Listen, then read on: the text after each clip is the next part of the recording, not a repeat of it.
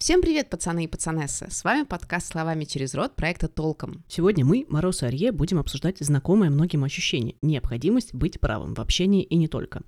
Вообще говоря, почему нужно постоянно чувствовать себя правым? А, почему нужно подчеркивать эту правоту? Ну, с одной стороны, понятно, да, когда ты прав, чувствуешь себя безопаснее, что ли. А, но с другой стороны, действительно ли это а, попытка установить коммуникацию, или это может быть необходимость доминировать, как говорится, властвовать и унижать в общении? У нас есть, конечно же, разные ответы на эти вопросы, будем пытаться договариваться. А пока мы не начали, замечу, если вам нравится подкаст, мы будем супер благодарны, если вы подпишетесь на нас на избранных платформах, поставите лайки, оставите отзывы, если это возможно. Так вы очень поможете нам стать лучше, а другим найти нас. Кроме того, подписывайтесь на нас в телеге и забегайте на сайт. Там у нас толковый блог и еще разные полезные штуки. Все ссылки в описании эпизода. Ну, вообще, мне кажется, тема правоты и необходимости быть правым — это такая очень злободневная штука, я тебе честно скажу.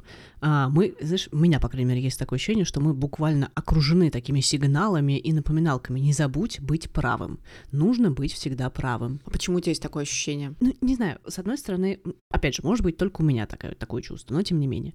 А, например, родители учат правильному, кавычки, да, правильному поведению. А, ну, не знаю, я вот сейчас читаю биографию а, Чехова, и ты знаешь, я вот наблюдаю совершенно прекрасную историю а, взаимоотношений а, Антона Павловича с родителями непосредственно, и я вижу прекрасную картину, а, где а, родительствующий субъект требует правильного, кавычки, поведения, а, при этом а, совершенно не демонстрирует таковое поведение сам. Ну, понятно, что мы говорим про другую историческую эпоху, про другой контекст, про другое все-все-все-все, но, тем не менее, поведения, вот эта вот необходимость родительствующего какого-то образа наставлять на то, что такое правильное, да, а, это один пример. Второй пример это, кстати, школа, э, где, ну, не понаслышке мы все знаем, что есть либо правильные ответы, либо неправильные. Неважно, что ты пишешь, тест, контрольную, сочинение, э, абсолютно по барабану. Ты знаешь, у меня была такая смешная история в школе. Это был пятый класс, как сейчас помню, и у меня была ученица по русскому языку. Ну, такое, не буду сейчас это комментировать. А, ничего плохого не скажу, но и хорошего тоже.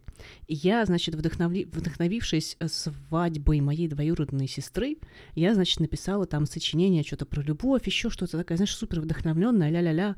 Она мне поставила три, Почему? Потому что вообще вот что это за чувства такие, ты вот сейчас вот, э, значит, буквально выдала э, сочинение, вообще не совсем как бы про чувства э, и так далее, и так далее. Вот. Мне кажется, здесь есть удивительное такое сплавление представления о правоте и представления о норме. Люди, которые считают, что нужно обязательно быть правыми, и институты, которые построены на идее правоты, буквально выстраивают абсолютный эквивалент. Правота — это норма, быть правым — это значит быть нормальным. Все, что не соответствует условно правильным ответам, это как будто бы ненормальное. И я думаю, что пример со школы здесь идеальный, потому что на самом деле это какое-то вбитое в нас представление, старое довольно, из образовательной системы, что есть условно правильные и неправильные ответы. Хотя на самом деле мы понимаем, что в том же образовании есть много других форм, кроме тестов, есть много других форм проверки знания, которые не предполагают, что человек должен отвечать А или Б, а предполагают, что человек, например, должен демонстрировать критическое мышление, умение развивать свои аргументы, умение доказывать какую-то позицию, умение находить какие-то доказательства своей позиции. И это означает на самом деле, что как раз э, натаскивание людей на поиск правильных и неправильных ответов формирует такое черно-белое мышление, которое в действительности в жизни, во-первых, абсолютно не помогает и мешает, а во-вторых, не соответствует просто тому, как устроена жизнь, потому что она, в общем, про, скорее про спектры разных представлений о правильном, неправильном, том, что может быть или не может быть. Да, слушай, ты знаешь, я сейчас параллельно, пока ты говорила, я подумала, что правый — это же еще и маркер силы, и, соответственно, тот, кто не прав, он как бы слабый. Если я права, то я сильная, если я сильная, кстати, это тоже обратная история. Если, значит, я доминирующий субъект, то я права априори. Если я не доминирующий, да, такая омега в волчьей стае, то я точно не могу быть права. Да, это, мне кажется, про такую стандартную оппозицию. Я начальник, ты подчиненный, значит, я умный, ты глупая, значит, я сильный, ты слабая, подчиняйся. Да, ты знаешь, э, не самый нетоксичный, кавычки, человек в моей жизни в свое время говорил, кому-то что-то можно, кому-то чего-то нельзя. Но вообще, вернусь к этой идее про, значит, правый, значит, сильный э, и слабый, значит, неправый. Я тут вспомнила, книжка была у Канемана и Тверски, по-моему, они вместе ее писали, если я не ошибаюсь, э, про мышление, по-английски, помню, она называлась Think Fast and Slow. Вот, э, там в том числе он пишет о том, что э, в общем и целом э, слабость, точнее так, нерешительность в условиях там каких-то там медицинских, клинических или больничных условий выглядит как слабость, и, соответственно, врач, даже если он чего-то не знает, например, он не может показать, что он не знает. То есть он условно не может пойти погуглить, чтобы точно знать, он должен знать точно без того, чтобы требовать э, дополнительного какого-то подтверждения своей идеи. Это наблюдение, кстати, очень клево пересекается с современными дебатами в доказательной медицине. Доказательная же медицина построена на том, что мы все время собираем какие-то данные, которые могут опровергать прежние представления, полученные опытным путем. И, разумеется, люди, которые работают в пределах доказательной медицины, очень хорошо знают, что они ничего не знают, потому что появляется все больше и больше новых исследований. Поэтому для врачей в этом поле оказывается крайне важным постоянно консультироваться друг с другом, постоянно читать новые публикации, в постоянном режиме задаваться вопросами, брать паузу в коммуникации с пациентами, говорить, сейчас вот я посмотрю на новейшие исследования. И это очень четко вступает в конфликт с прежними представлениями о том, что врач это такой ультраэксперт, который совершенно точно знает все, которому не надо заглядывать ни в какие справочники и книжки, а, и который, а, если ну, каким-то образом демонстрирует сомнения, в том числе в самом себе, это значит, что он или она не хороши, и им не стоит доверять. Ну да, я знаю, что ничего не знаю. Ну, разумеется, да. Но тут же еще какая классная штука вот про, про неуверенность, да, и способность проверять и про врачей. А, ведь если человек не условно по дефолту стереотипизирован, э, да, или уверен в том, что он прав, да, а, и он допускает возможность, да, а, ну, скажем, неизвестности за пределами своего знания, да, а, он же на самом деле очень четко следует базовым правилам рациональности, да, рационализации. То есть я понимаю, что у меня какая-то может быть ошибка, я не собираюсь как бы выстраивать вокруг себя какие-то воображаемые замки. Да, но в таком случае человек не очень удобным образом встраивается в понятные иерархии, потому что понятные иерархии, они про то, что я доминирую, я сильный, я умный. Дальше можно поставить любые другие эпитеты прекрасные. Я самый здоровый, я самый красивый. А если человек начинает в самом себе сомневаться, то люди вокруг, привыкшие к этим иерархиям, могут видеть в нем такую червоточину. Ну, типа, зачем ты сам себе копаешь яму. Ты знаешь, что я сейчас подумала? Что не только тот, кто, ну, условно уверен в себе прав и силен, но еще тот, кто априори выглядит, условно, кавычки, нормативно красиво, тот, кто звучит, кавычки, нормативно, уверенно, то есть тот, кто визуально, даже не обязательно качественно, но э, нормативно, кавычки, прав каким-то образом. У меня, кстати, есть э, знакомые коллеги, у которых есть один прекрасный способ коммуникации, когда они находятся в споре и условно понимают, что их не очень слышат или что их позиция не априори воспринимаема, они начинают переходить на крик. А, Причем это такая типичная, я бы сказала, животная история. То есть они начинают кричать, и вокруг них все так немножко столбенеют, потому что никто не ожидал, что прямо сейчас мы будем переходить на ультразвук, или что люди начинают реально выглядеть так, как будто у них шерсть дыбом. И обычно все такие бэков, типа, окей, окей, да, мы будем продолжать, нам проще согласиться. И любопытно в этот момент, что проявление аффекта, эмоции а, и условный крик которые на самом деле, если рационально подумать, являются проявлением слабости. Ты не можешь договориться, и ты переходишь на крик. Воспринимаются как демонстрация как раз места в иерархии. Поэтому, может быть, я в какой-то момент про себя поняла, что я терпеть не могу быть правой. То есть я не люблю находиться априори в патерналистской позиции, где от меня а, ожидают единоличного принятия решения и единоличной такой отметки. Это правда или неправда, это ошибка или не ошибка.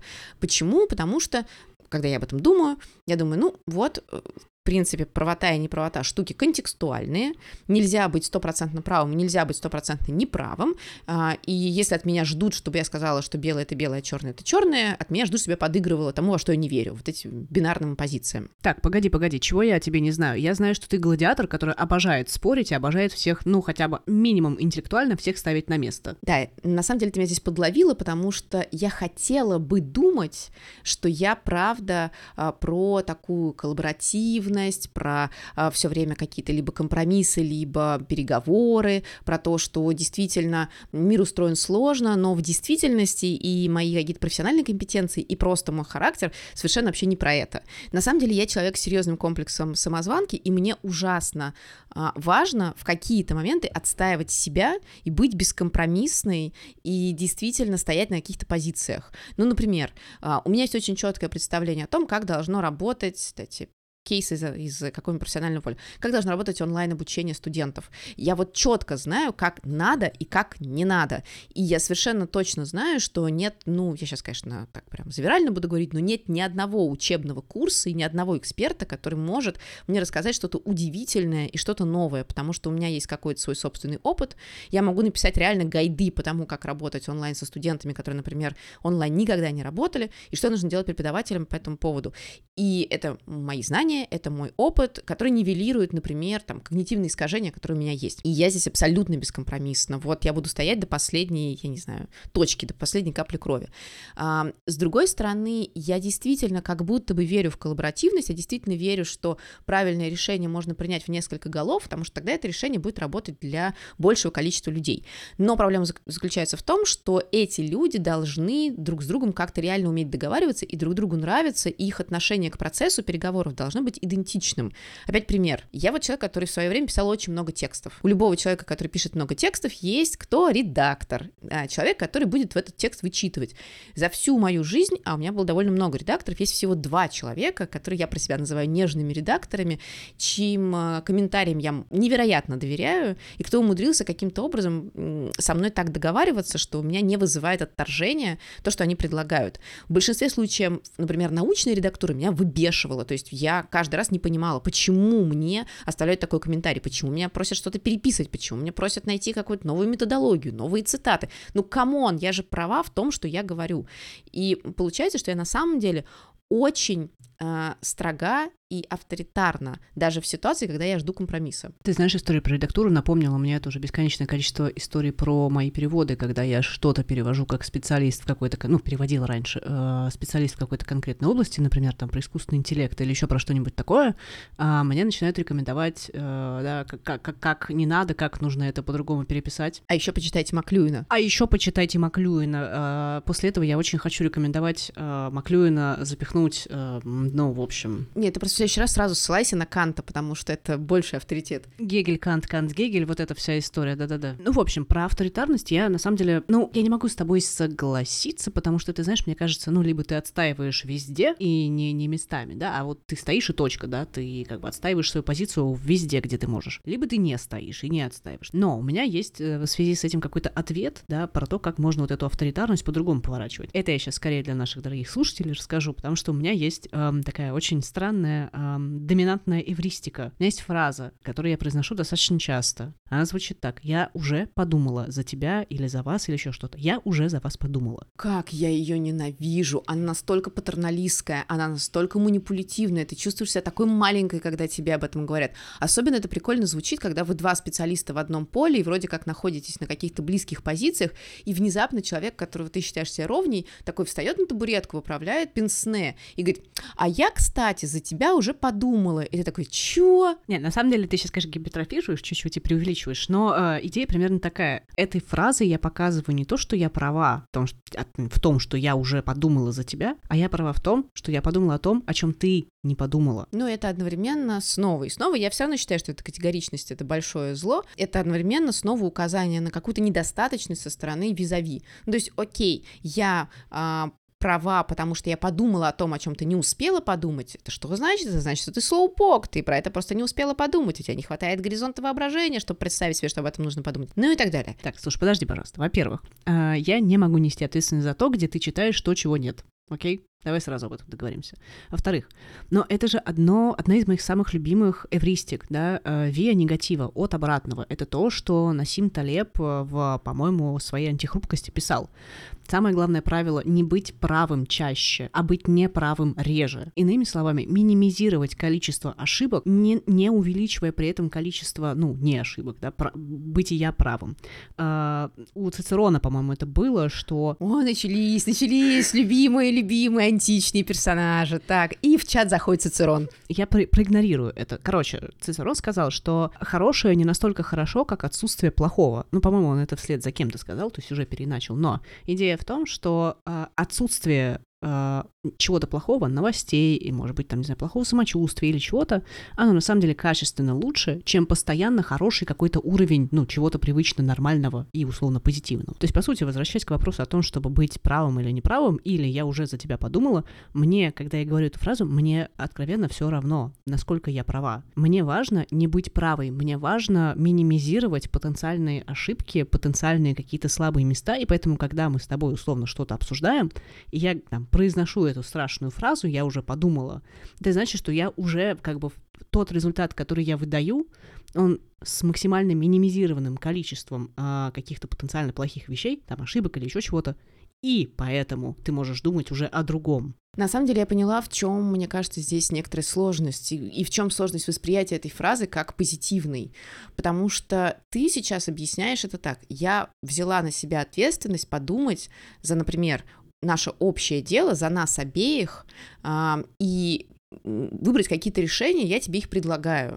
То есть, на самом деле, я, по сути, защищаю, например, или беспокоюсь о нас обеих. Слышится со стороны это следующим образом. Значит так, я решила, что я главная, а, и я приняла какое-то решение. В первом случае мы говорим о каких-то равноправных таких условно отношениях, да, и о заботе о другом. Во втором случае мы говорим именно о том, что ты надеваешь на себя корону, ну не обязательно ты, я уверена, что многие люди так делают, а, и из этого, значит, властного, доминирующего какого-то положения начинаешь диктовать всем вокруг, а, что происходит и как нужно действовать. И вот я думаю, что меня и таких, как я, это очень сильно раздражает, потому что это такая активная демонстрация ровно тех самых бинарных оппозиций правоты, неправоты и иерархии. Это ровно снова макание нас головой вот в эти там условно какие-то лужи, да, э, как это делали в, в рамках социализации и инкультурации, в образовании, как это делали всегда в иерархиях так старших и младших в семьях. И это такой флешбэк, типа, блин, мы же вроде это все прошли, мы уже теперь сами взрослые, мы можем все это не воспроизводить. А тут рядом оказывается человек, который эксплицитно очень демонстрируется, не, нифига, все по-прежнему, все по-старому. Разумеется, я не хотела никого окунать, как ты говоришь, в лужу, э, поэтому пардон за это, если кому-то так показалось, но если совсем коротко и просто, да, просто повторю, что э, для меня вот эта вот история про стремление быть правой, то есть условно там, ну я же права или еще что, оказаться правой для меня не совсем значимо, а, потому что, во-первых, это как раз э, ровная противоположность того, что я пытаюсь сделать. Моя задача минимизировать количество ошибок, а поиск правоты, он наоборот как бы про то, чтобы найти аргументы, чтобы быть правым, да, добавить к себе еще больше. Моя задача убрать из своей позиции какие-то слабые вещи. Ну, например, да, там, если мы а, спорим или еще что-то добавление потенциально увеличивает количество ошибок, которые я пытаюсь минимизировать. Опять же, в поисках какой-то правоты, да, если я, например, представь себе, что я строю себе какой-то там, не знаю, а, постамент или еще что-то, на что я могу встать, вот правота добавляет, потенциально может добавить какие-то плохие кирпичики, которые рухнут в случае чего.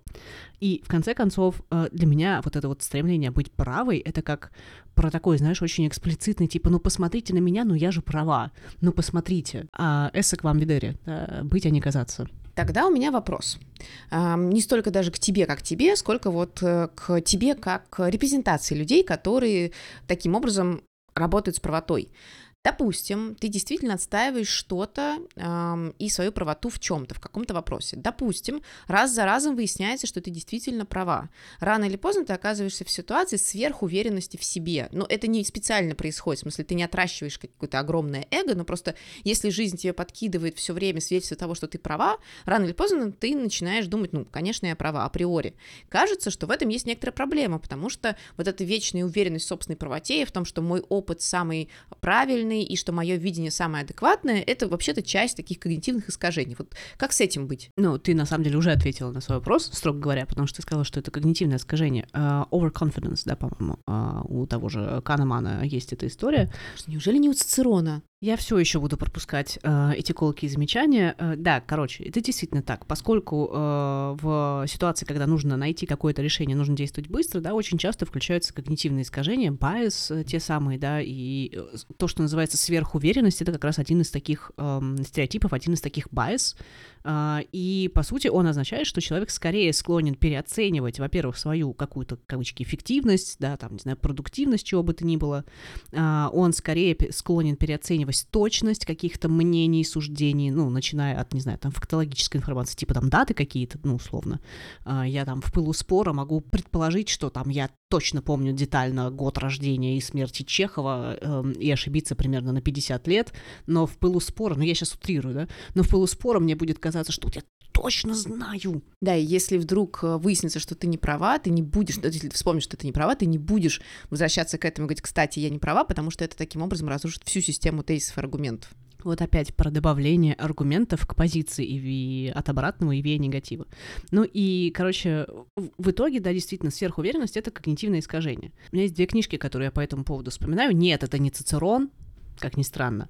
А, была книжка, я не уверена, что ее перевели на русский язык, и две книжки. А, When Genius Failed, а, это книжка Левинштейна или... Он сказал, что нет ничего, что ослепляет больше, чем успех. Ну, соответственно, чем больше мы оказываемся правы, тем больше мы скорее склонны попасть под это влияние вот этого стереотипа. Ну, или чем чаще нам дают почувствовать, что мы правы. Ну да, если вспомнить то, с чем мы начали, что, значит, тот, кто прав, тот силен, тот, кто не прав, тот слаб. Ну и еще книжка была Seeking Wisdom, там Бевлин, по-моему, автор, а, он говорил о том, что то, что мы переоцениваем наши способности, точнее так, он говорил, что мы вообще склонны переоценивать нашу способность предсказывать будущее, чем бы оно ни было. То есть мы, когда мы ожидаем чего-то, мы скорее переоценим, потому что мы очень хотим, чтобы оно случилось таким образом и бла-бла-бла. Мораль всей басни такова на мой взгляд, не обязательно, ну или не то, что на мой взгляд, я не могу ничего советовать, но я могу сказать, что было бы здорово, чтобы люди, конечно, гнались за тем, чтобы быть правым, потому что это некоторая соревновательность, агональность и туда-сюда,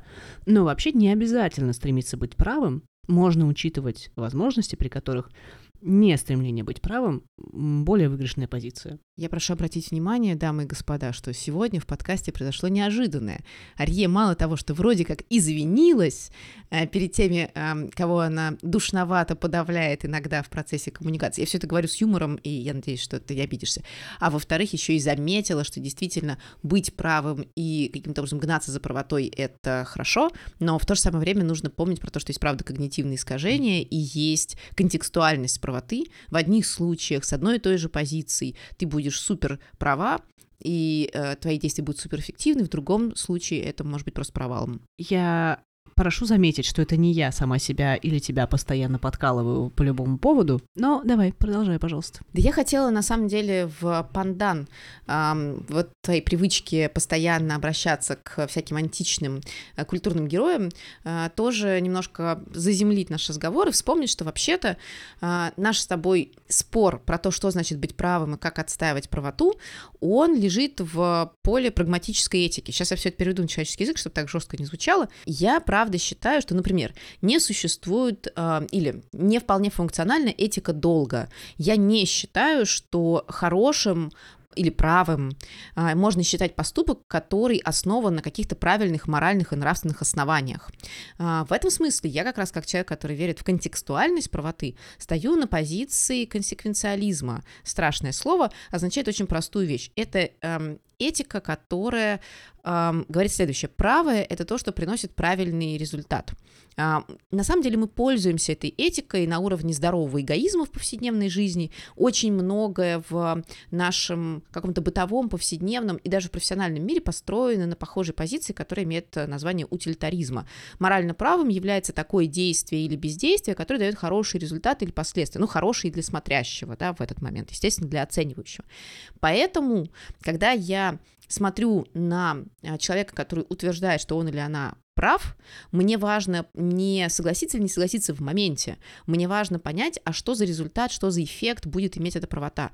Поэтому я, с одной стороны, действительно считаю, что я достаточно авторитарна, но в большинстве случаев потому, что мой авторитаризм, моя правота и склонность к правоте складывается из опыта. Я знаю по опыту, что мои действия будут иметь вот такой результат и вот такой эффект. И я могу даже показать, как выглядит этот результат и как выглядит этот эффект.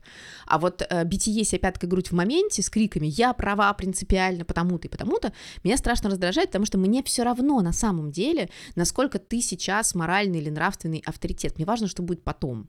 Я понимаю, о чем ты говоришь, но у меня на самом деле возникает там как бы то, то, только а, одна реакция, а, в отличие от а, этики, вот названия, которое я не могу выговорить. Консеквенциализм. Вот ее, да.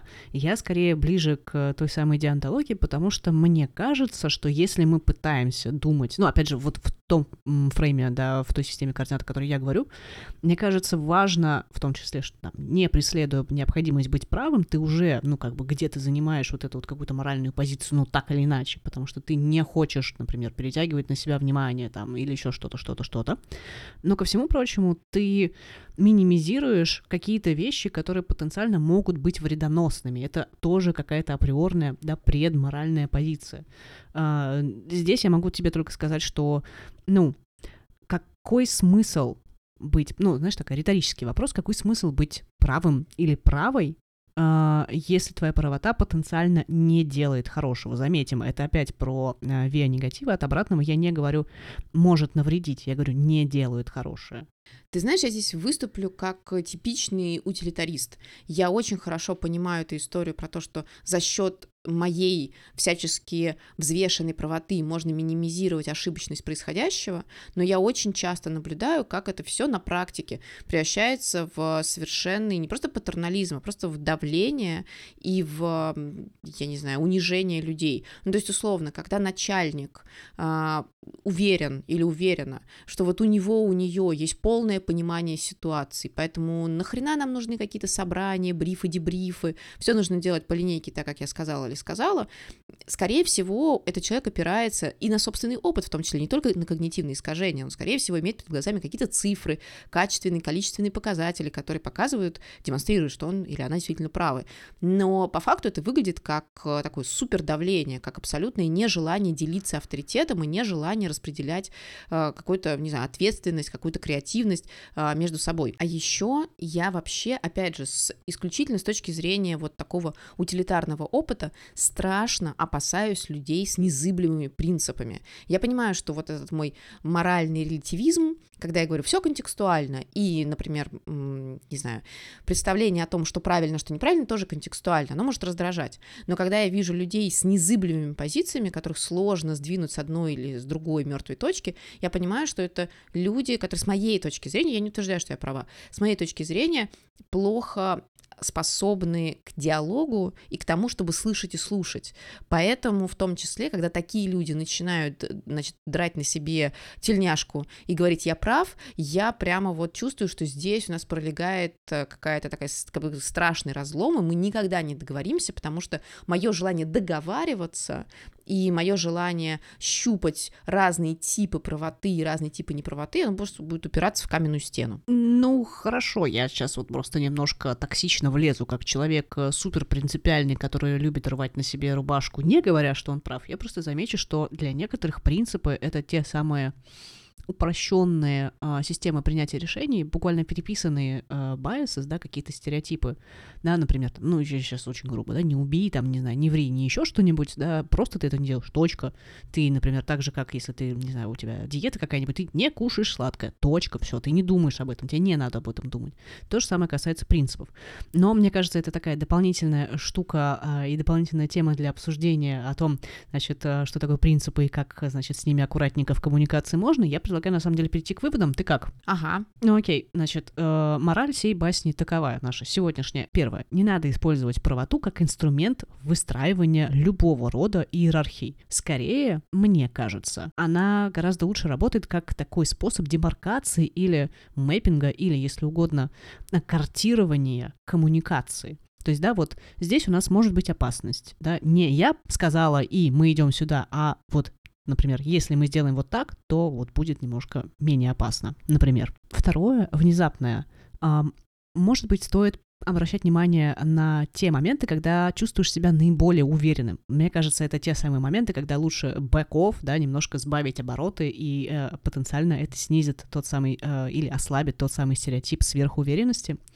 И третья позиция, ну, такая немножко риторическая, моральная, э, быть правым не значит не ошибаться. А еще, как кажется, нужно выбирать способы доставки правоты. Прямота часто граничит с грубостью, а склонны смягчать формулировки с отсутствием позиции. Понятно, что все эти оценки в глазах смотрящего, но, тем не менее, к ним стоит быть внимательными. Ну, из всего этого можно сделать вывод, наша жизнь будет гораздо проще и лучше, если, раз, мы будем помнить, что в коммуникации участвует несколько человек, и, следовательно, правота может быть множественной, как бы нам не хотелось какой-то тотальной и последней ясности, и два, мы будем говорить словами через рот. А с вами были Мороз и Арье. Услышимся.